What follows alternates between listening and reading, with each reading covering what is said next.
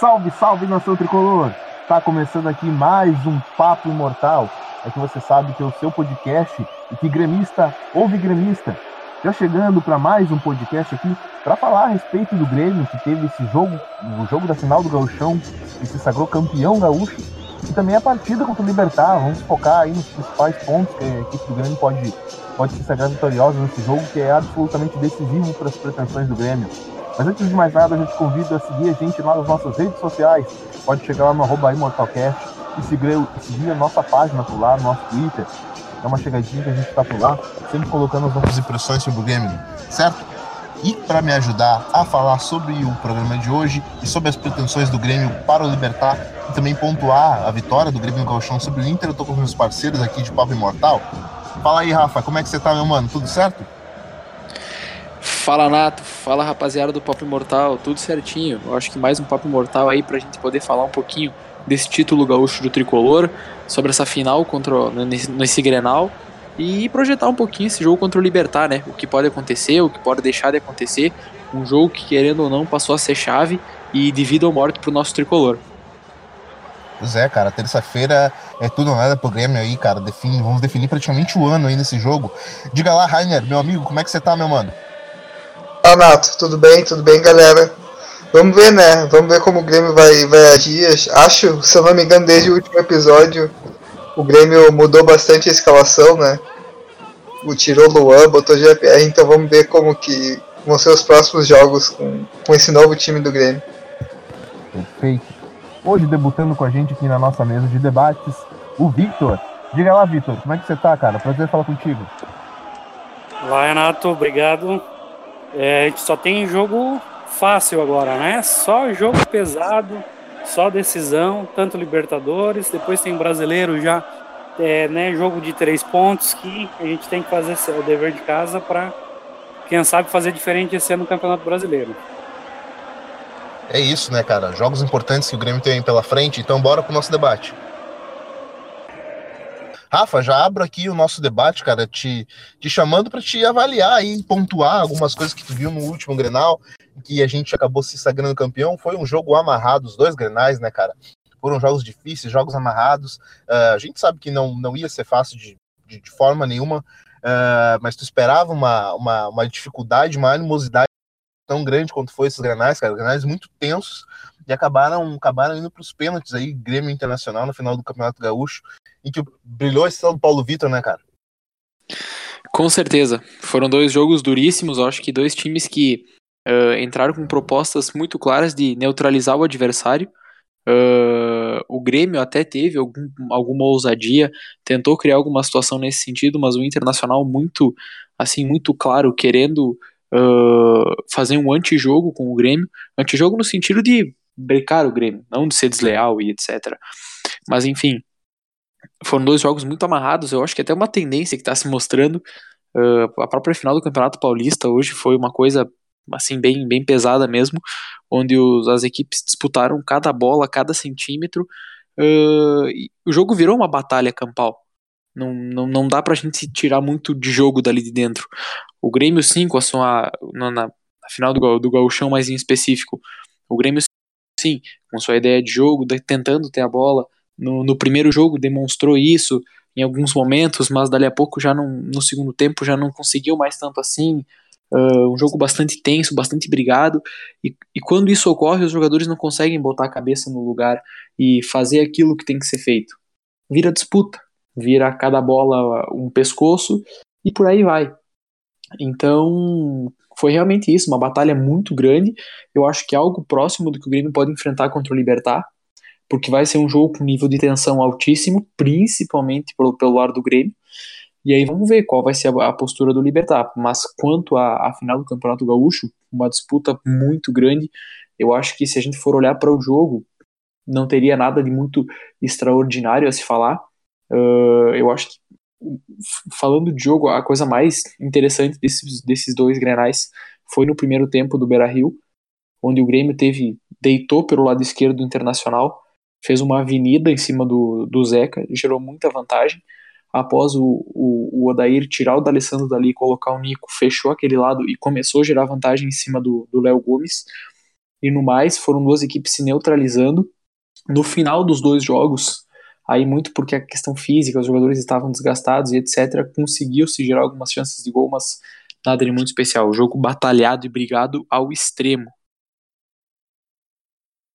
Pois é, cara, fazia tempo que a gente não via um Grenal tão pegado. O Rainer, me fala aí, cara, o que, que foi a tua avaliação desses dois, desses dois grenais aí, cara, de muita tensão dentro e fora de campo, né, cara? Muita flauta de gremistas e colorados. Enfim, cara, o que, que tu pontuou aí desses grenais, hein? Cara, tá, tá muito disputado realmente. Acho que desde que o Grêmio começou a voltar a, a ficar numa posição mais alta que o Grêmio e vencer a maioria dos grenais há uns anos atrás, que tem pegado mais, né? Porque o Grêmio tem conseguido ganhar mais e provocado mais o Inter, e agora que o Inter tem equilibrado mais, tem ficado bem, muito equilibrado isso, né? Tá sendo bem interessante de ver o, os duelos bem disputados e, e falta para lá e para cá. No passado o Inter conseguiu tirar uma falta a mais, agora o Grêmio vencendo o Gauchão tem mais vantagem. Mas enfim, sobre o jogo em si, eu, eu gostei que o Grêmio conseguiu ganhar o título, né? Mas acho que dá para ver algumas dificuldades que o time está demonstrando, né? Grêmio, com um time que marca forte, usa bastante força física, a gente vê que não está sendo fácil, né? A gente teve times que marcou muito de perto e muito forte. O Católica fez isso e a gente não se deu tão bem. E com a mesma coisa, a zaga do Inter é muito forte fisicamente, os três volantes são muito bons no desarme e o Grêmio teve, teve claramente dificuldade, né? Eu acho que parte muito da questão física, de que os jogadores do Grêmio não se movimentam o suficiente para fugir dessa marcação e para desequilibrar o jogo e que isso é algo a se trabalhar. Eu não sei até de vocês, qual a opinião de vocês, mas eu, eu acho que precisaria disso para jogos mais específicos que usam mais força física, talvez investir em jogadores com mais vigor, talvez tirar o André, que é um centroavante fraquinho, e e botar um, algum, alguém mais forte, talvez o Viseu, não sei. Mas eu senti bastante falta disso no, nos jogos. O Grêmio sucumbe muito a, a defesas fortes fisicamente a, e a defesas que marcam forte. Né? Acho que essa, esse é o aprendizado que a gente dá para ter. A gente venceu, ok, mas foram dois jogos de, de 0 a 0 né? A gente tem que pôr isso na cabeça. Então, algo que a gente poderia ver sobre, o que eu acho pelo menos, é avaliar como que o Grêmio vai, vai agir no futuro com jogos com times tão fortes na defesa, né? Isso é o que eu achei do, dos dois jogos do Grêmio. Pois é, né, cara? A gente teve aí a marcação do Moledo frente ao André. Provocou aí um, um, um embate interessante. O André que não é tão físico, mas é muito móvel. Isso dá, dá uma certa dinâmica para essa equipe do Grêmio. Mas, ô Victor, fala pra gente, cara, qual foi a tua avaliação desses dois grenais aí que, que, que se sagraram aí no final do Campeonato Gaúcho, cara? O que, que, tu, que, tu, que tu conseguiu pontuar? O que, que tu achou de interessante nesses grenais aí pro Grêmio? Não fugiu muito do que era esperado, né? O Internacional ele se postou principalmente buscando a velocidade no contra-ataque, o que, o, o que o Grêmio acabou não dando tanto, né? Tinha alguém que era para vencer no tempo normal, era o Grêmio, mas o Grêmio está em, em, tempo de ajustes ainda, ainda, né? Agora que a gente conseguiu fixar o Matheus Henrique, né, outros jogadores ainda não estão fisicamente no, no melhor momento. Então a gente não, não sabe exatamente ainda quem que deve ser o homem da criação, se vai seguir sendo o Jean-Pierre ou se daqui a pouco o Luan vai voltar para o time. O André ainda também não disse a que veio desde quando veio do, do, do esporte. Então o Grêmio está tá numa fase ainda de muito de ajuste, só que já está batendo em cima os jogos decisivos. Né? Então a gente, o mesmo problema que a gente teve em vários momentos do ano passado, é quando pegar esse, quando pega esses times que jogam mais fechados como, como jogou o Internacional, a gente tem dificuldade na criação. Eu não sou muito adepto de botar o homem né, de, de força física, que no caso talvez fosse o Viseu, até ano passado era o Jael, apesar que o Jael ele fazia muito bem uh, esse papel né, de força física, de fazer o pivô, ele ajudava muito nessa parte. Eu sou mais de a gente encontrar um centroavante que tenha uma qualidade técnica, que é mais caso do André, ou talvez a gente colocar daqui a pouco o Tardelli ali na posição, né, para a gente conseguir encontrar uma mecânica de jogo que consiga perfurar né, retrancas aí que vai ser novamente do Internacional no Brasileiro, que vai ser times como Corinthians, talvez São Paulo, entre vários outros times, né, que não vão buscar a questão da proposição do jogo, né, que vão buscar é, essa essa única bola, né? Que, que talvez apareça e aí matar o jogo, né? O Internacional tem, tem um ótimo centroavante que é o Guerreiro, né? A gente não tem um matador como eles têm nessa pegada, mas a gente tem outros jogadores técnicos como o Tardelli, como até o próprio André, que pode, se a gente conseguir encontrar uma mecânica de jogo, né, fazer com que a gente tenha resultados melhores ao longo do ano contra essas equipes, né? Mas a gente tem que encontrar essa, essa forma de vencer esse tipo de, de equipes o quanto antes, porque senão vai ser difícil conseguir algum título, né? O Cruzeiro é um time que também que joga mais fechadinho, né? Um time duro de jogar, que vai ser talvez o nosso principal adversário em Copa do Brasil, talvez até mesmo em Libertadores, né? Então, é, talvez faltou um pouquinho de, de mais qualidade nas individualidades de Everton, de Luan, que, que né, estava no banco, entrou no segundo tempo. A gente vai precisar muito da individualidade do, do Luan em, em criar espaço e, e, acertar aquele último passe, né? E saber definir no, no, momento correto. Eu acho que uma questão que a gente tinha que ver bem no, no Everton é que está acontecendo muito de, de chegar na individualidade, que talvez seja momentos mais de, de dar passe do que buscar individualidade, né? Porque no lado esquerdo a gente tem o Cortez que chega lá, não sabe dar o passe nem rasteira nem pelo alto, e talvez a gente precise que é, essa pessoa seja o Everton, ou talvez a gente consiga dar um jeito de encaixar o PP né, por ali. E ficou é. evidente isso no primeiro Granal, né, Sim. né, cara? Porque o Vitor, ele, o, o Cortez, ele passava toda hora no facão, toda hora no facão, e chegava na linha de fundo, era chute para cima, chute pro lado, chute para trás. Não encontrava, não conseguia encontrar o cara dentro da área, né, cara? Isso, isso, isso pesou muito pro Grêmio no primeiro jogo. Sim, com certeza. A gente tem que, que é, como ali é o nosso lado forte, a gente tem que descobrir o, o, o, último ponto ali que a gente precisa acertar para isso funcionar. Se a gente conseguir fazer funcionar perfeitamente essa jogada da esquerda, né, a gente vai ter um ano muito bom uh, né, pela frente aí em 2019. Ô, Rafa, eu lembro que nos últimos programas que a gente havia gravado, cara, a gente debateu muito a questão do Matheus Henrique, que ainda não era titular. A gente a gente vislumbrava ali o Michel começando o jogo, o Michel e Maicon, a gente batia muito nessa tecla, mas ficou evidente a qualidade do, do Mateuzinho ali naquele meio campo, cara. Aconteceu isso também no ataque, né, cara? Teve ali uma espécie de vestibular que o Renato fez ali, ele deu oportunidade pro Viseu, ele deu oportunidade pro André, e o André é o, o atual titular da posição. Cara, o que, que tu achou dessas mudanças aí do Grêmio, desde as últimas gravações que a gente fez aqui no Papo Imortal? Se, se, se foram suficientes para o Grêmio melhorar o seu futebol, inclusive na Libertadores? Uh, particularmente essa situação eu achei assim de extrema importância a entrada do Mateuzinho. Porque o meio-campo com Michel e Maicon, eu acho que aí vou até um, dar um contraponto ao que o Rainer tinha falado. Traria daqui a pouco uma capacidade física maior com o Michel, mas capacidade de força. Não traz leveza. Eu acho que o diferencial do jogo do Grêmio foi leveza ao longo dos últimos tempos. Já o Mateuzinho dá uma dinâmica, eu acho que é fundamental. E ele vem crescendo jogo a jogo. A tendência é que cada vez mais o Mateuzinho tome esse lugar aí, traga para ele e, e vai ser um jogador de extrema importância nesse time do Grêmio. Uh, eu acho que queria dar uma pincelada numa situação que eu acho de extrema importância e que várias vezes vocês já me ouviram falar e que eu não, não me canso. Uh, o futebol, principalmente no futebol brasileiro, ele está extremamente competitivo e cada vez mais a gente tem defesas cada vez mais fortes.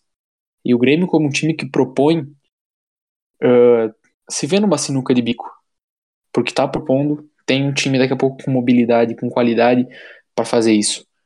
Mas está tendo muita dificuldade. Tu pega um time com o Inter que coloca um meio-campo extremamente físico, com o Dourado, Edenilson, Patrick, uma linha defensiva extremamente bem postada, não vai fazer gol. Passou 180 minutos e não fez gol. Foi criar a situação ali no finalzinho dos jogos, algumas situações pontuais. Uh, e aí eu gosto de atentar para uma situação que, que o Grêmio está deixando, eu acho que bastante a desejar e que pode ser decisivo nesse ano, que é o Grêmio exercer uma pressão pós perda da bola mais efetiva. Uh, porque querendo ou não, esse é o momento em que o adversário recupera a bola e vai armar um contra-ataque. O Grêmio está no campo de ataque.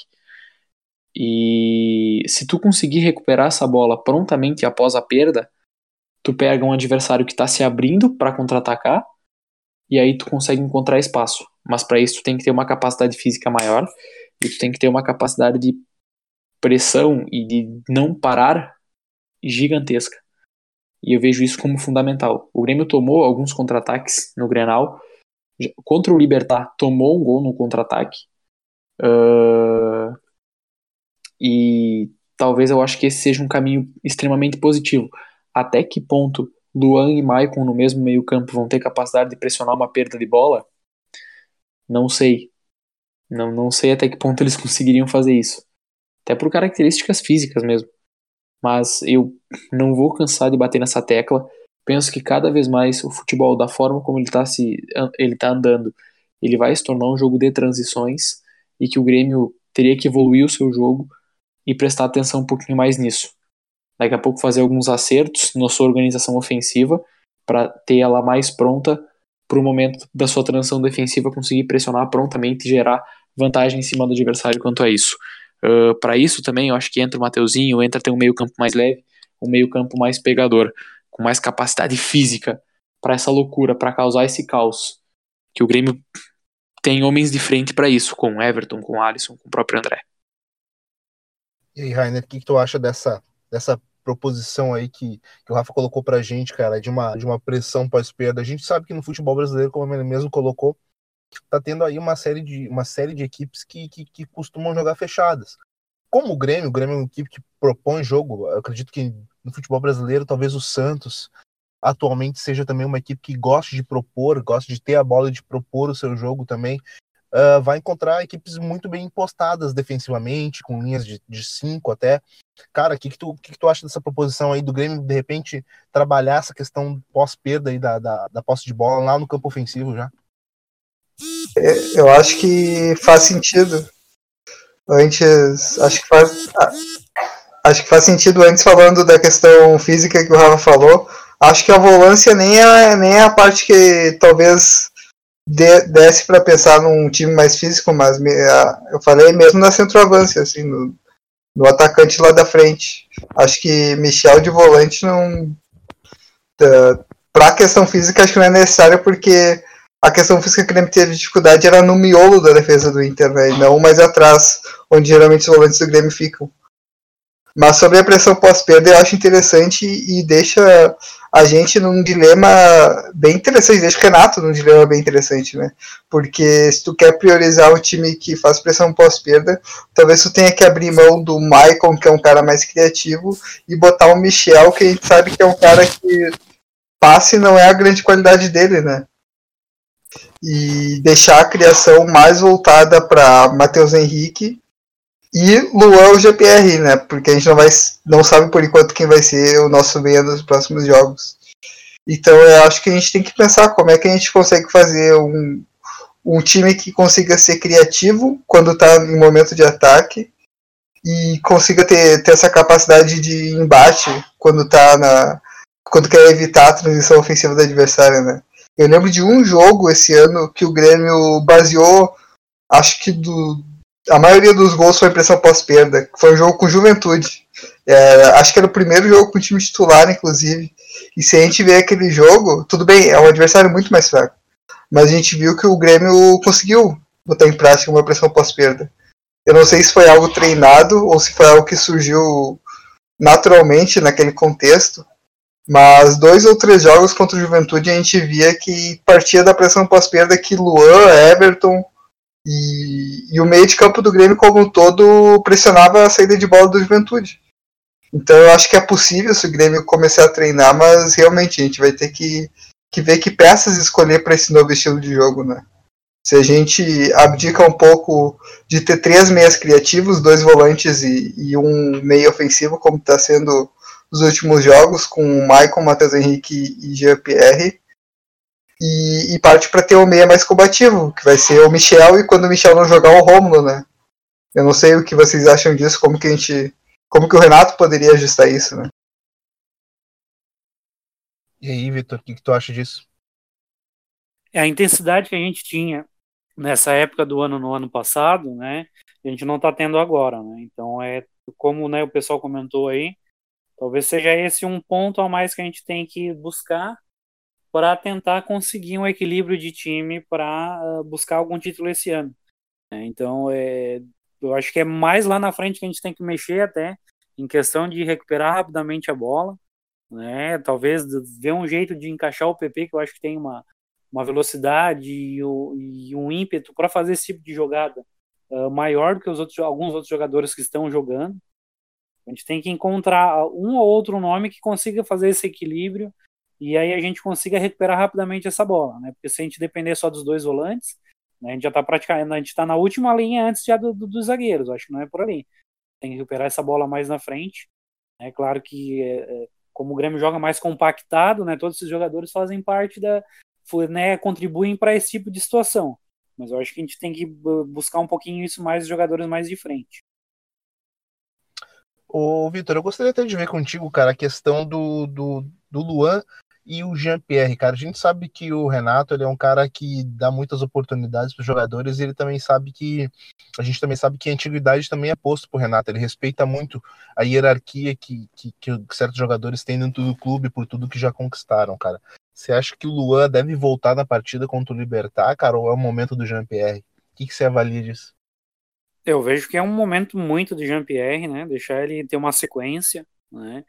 Porque se mostra um jogador com uma técnica muito apurada, tá, tá ali quase que fazendo gol de, de falta, né? Todo jogo que ele vai lá tenta cobrar, ele chega próximo de fazer um gol, gol de falta. Ele é um, um jogador que de origem é volante, então talvez ele ajudaria a ter um pouquinho mais de intensidade o jogo do Grêmio, quando ele se solta mais.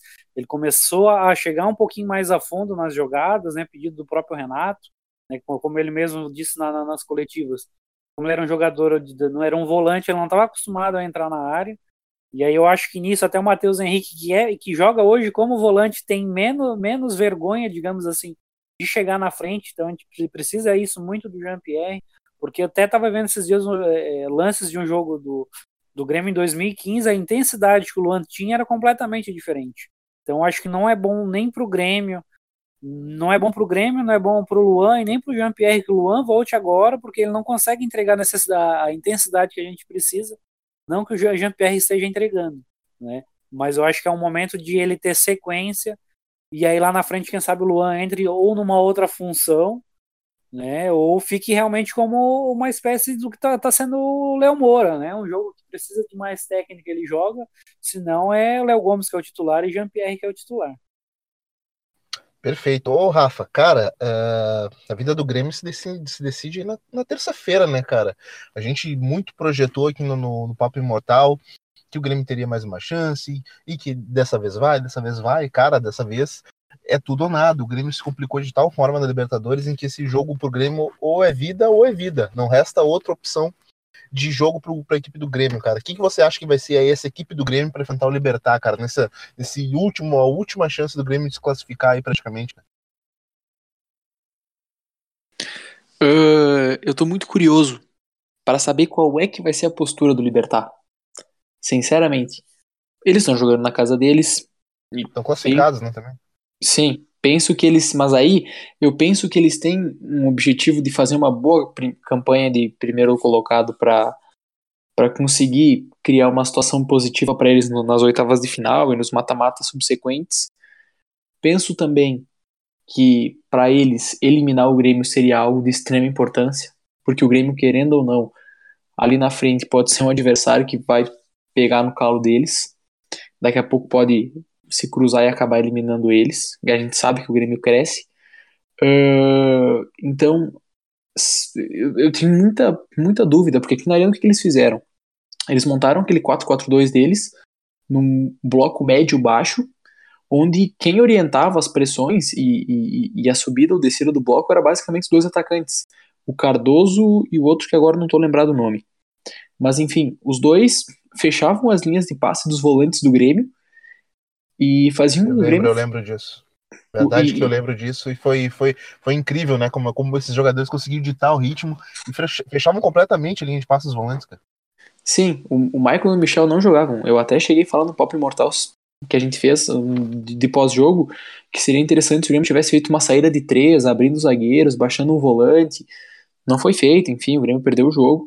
Uh, mas basicamente eles fecharam as linhas de passe dos volantes do Grêmio e o Grêmio teve que criar uma circulação de bola que ia de um lateral, zagueiro, zagueiro, lateral, de um lado pro outro e não criou nada. E não entrou, não fez nada. E em cima dessa pressão, o Grêmio ficou, ficou acabou ficando nervoso, tentou partir de qualquer forma. O, Everton tentou dar um drible lá, acabou tomando contra-ataque, tomando gol. Mas enfim, eu fico muito curioso com o que, que eles vão fazer. Se eles vão baixar o bloco deles, fa fazer isso que eles fizeram, deixar esse bloco médio-baixo uh, e chamar o Grêmio, dizer, venham, façam seu jogo. Ou se eles vão pra cima do Grêmio estão na casa deles, querem fazer uma boa campanha e vão, vão pressionar o Grêmio, vão para cima do Grêmio. Uh, acredito até que eles façam a primeira opção. Que, principalmente no primeiro momento, eles vão partir dessa organização inicial que eles tiveram aqui na Arena, para depois ver qual é que vai ser a reação do Grêmio. E aí o Grêmio vai ter que ter paciência, o Grêmio vai ter que ter repertório, que não teve aquele dia. Aquele dia eu acho que principalmente o Renato foi muito mal. Renato acabou tomando algumas decisões que não, não foram nem um pouco interessantes.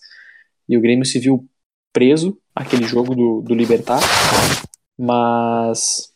Então o Grêmio vai ter que ser Mas muito. Cara, um Grêmio também, Rafa, com outro espírito também, né, cara? É, um título, mesmo que seja de gauchão ou não, ele, ele traz um anímico bem diferente pra equipe. Né? Só que se a gente for voltar e lembrar, o Grêmio vinha com a moral lá em cima. Vinha fazendo jogos de goleadas, tinha conseguido empate com o Rosário que foi aquela coisa que, pô, só faltou o golzinho da vitória e vinha com a moral muito alta. Talvez hoje o Grêmio chega vacinado, chega com o anímico não tão bem quanto lá, mas chega vacinado. Uh, enfim, eu tenho muita curiosidade para saber o que que, qual é que vai ser a, principalmente no primeiro momento a ação do Libertar.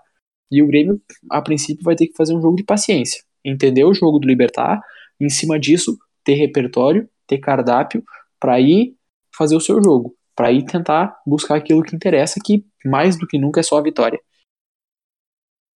E aí, Rainer, cara, uh, tudo nada pro Grêmio na terça-feira, né?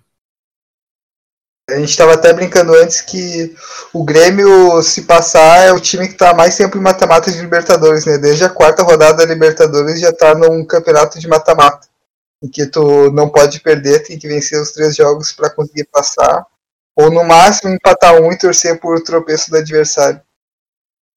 Mas enfim, eu acho que, que o mais difícil é esse jogo do, com o Libertar. E vai ser o maior desafio, né? Antes da, da quarta rodada do último jogo com o Rosário, já se pensava e o torcedor já fazia os cálculos, né? De que a gente só precisa que o, o Católica tropeçasse um jogo. E aí sim a gente poderia depender só da gente. E foi isso que aconteceu já, né? A questão é que o tropeço do Rosário é a parte mais fácil desse, desse cálculo que o Grêmio precisa. Agora o Grêmio precisa vencer os próximos dois jogos para fechar com nove pontos no, nos últimos três jogos e passar de fase, né? Sobre o que o Rafa falou, acho que pelo que eu vejo de Libertadores e de, de times com menor favoritismo, uh, jogando Libertadores, mesmo que joguem em casa, geralmente o time vem com um bloco mais baixo esperando o adversário, né? A gente sabe que o Libertar tá com moral em alta, os caras estão com 100% de aproveitamento na Libertadores, se eu não me engano. Mas eu acho que eles vão seguir a mesma estratégia. E isso vai, vai mais do meu conhecimento de assistir Libertadores todo ano do que conhecimento do time de Libertar, né? Porque eu não tenho acompanhado o Libertar desde o último jogo com o Grêmio. Eu acompanhei ele bastante antes do jogo com o Grêmio mas depois eu não vi e eu não sei como é o Libertar numa situação de superioridade, de favoritismo ou de, ou de partir para cima. Eu não cheguei a ver um jogo em que o Libertar tem essa condição, né? Não assisti Campeonato Paraguaio e não assisti algum jogo de Libertadores em que ele agiu assim. Então eu também estou curioso para ver como vai ser. Mas eu acho que a vantagem que se eles virem esperando o ataque do Grêmio, vai ser o ritmo que o, que o Grêmio está impondo, né? O Grêmio está com um ritmo de jogo, está impondo mais ritmo de jogo do que impunha, impôs naqueles jogos com, com Libertar e Católica que a gente saiu perdendo.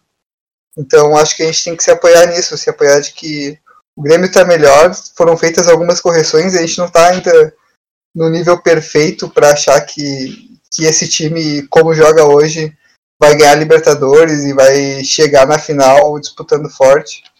Mas eu acho que o Grêmio tá, tá num ritmo que se é numa crescente, se continuar melhorando assim, tem condições de ganhar do Libertar e chegar na, nesse mata-mata.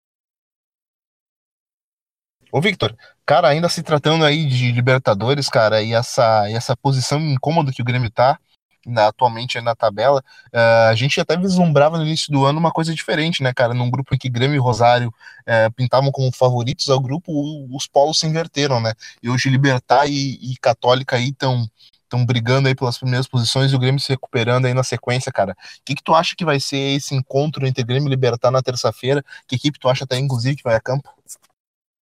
Desde 2011, com a primeira Libertadores do Renato como técnico, a gente não tem uma dificuldade maior, assim, acho já na, na fase de grupos, né? Aquele ano foi bem complicadinho para passar, foi muito mais fácil do que esse ano. Mas, assim, em relação a time, né? Eu tava vendo aqui o time que a gente uh, atuou contra o Libertar no jogo da ida, a gente jogou com Michel, Marinho e Felipe Viseu, né? Diferentes do, do, né, do, do time dos últimos jogos, né? Nosso, contra o Internacional. Então eu acho que vai repetir o mesmo time do, né, que já fez os, os dois granais, mas é complicado dizer, fazer um diagnóstico, né? Muito por eu também não, não conheço tanto o adversário, mas é aquele jogo que talvez seja bem sintomático para o ano, né? Pode acontecer várias coisas, a gente pode ganhar uma, uma certa tranquilidade, como a gente pode ganhar com extrema dificuldade, assim como a gente pode fazer um bom jogo e não vencer. Né? Mas é, eu acho que o Renato vai manter o mesmo time no máximo.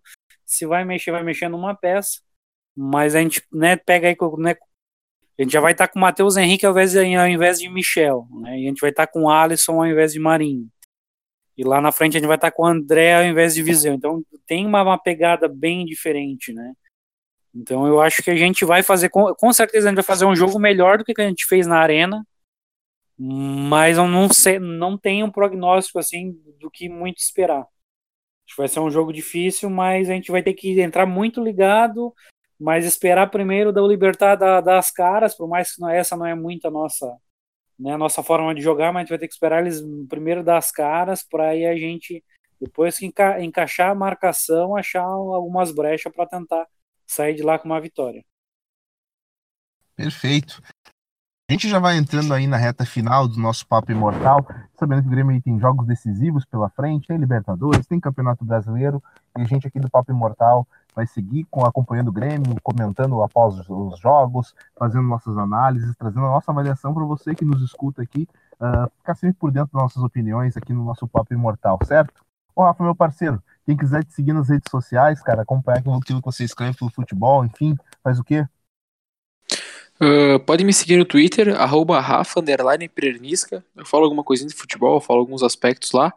Uh, mas pode me seguir lá. Gostaria de agradecer a galera aí por mais esse podcast. E espero que todos tenham gostado da nossa análise, daquilo que a gente está falando. Que com certeza está agregando bastante pra gente também. Valeu, rapaziada. Até mais. Valeu, um abraço. Fala aí, Rainer. Quem quiser te seguir nas redes sociais, cara, te acompanhar, faz o quê? Nato, pode me seguir no arroba 7Rainer, o número 7, Rainer. E pode ver lá, tô começando a falar mais sobre futebol, então só me seguir lá. Valeu, valeu por mais um, um dia de Papo Imortal. Valeu.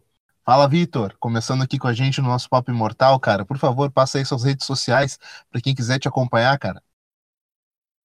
Bom, primeiramente, muito obrigado né, pelo convite, né, e tá podendo participar a primeira vez. Quem quiser me seguir, pode me seguir lá no Twitter, né? No Victor Lapoli, Lapoli é L-A-P-O-L-L-I. Não vai ver análise minha lá no meu Twitter, né? Mas quem quiser seguir para ter uma forma de contato, também queria deixar uh, né, que eu sou editor da Grêmio Pad. A gente não tem uma questão de análise tática, mas a gente fala muito da questão da história, sempre tem ficha, tem né, a ficha técnica do jogo anterior. Então tem muita informação a respeito da história do Grêmio. Pode entrar lá na, é, na página de qualquer, do perfil de qualquer jogador do elenco atual tem a lista de todos os jogos, né? então consegue ver informação de, de, de lista de jogos e de gols lá na GrêmioPad, na grêmiopedia.com para quem não conhece. Obrigado pela, pelo convite.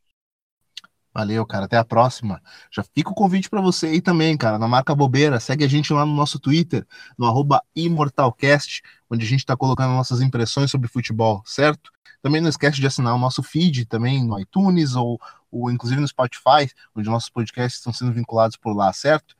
Quem quiser me seguir no Twitter é só chegar lá no arroba que eu tô falando umas bobagens sobre futebol por lá também, certo? A gente se vê no nosso próximo Papo Imortal. Grande abraço, tchau, tchau!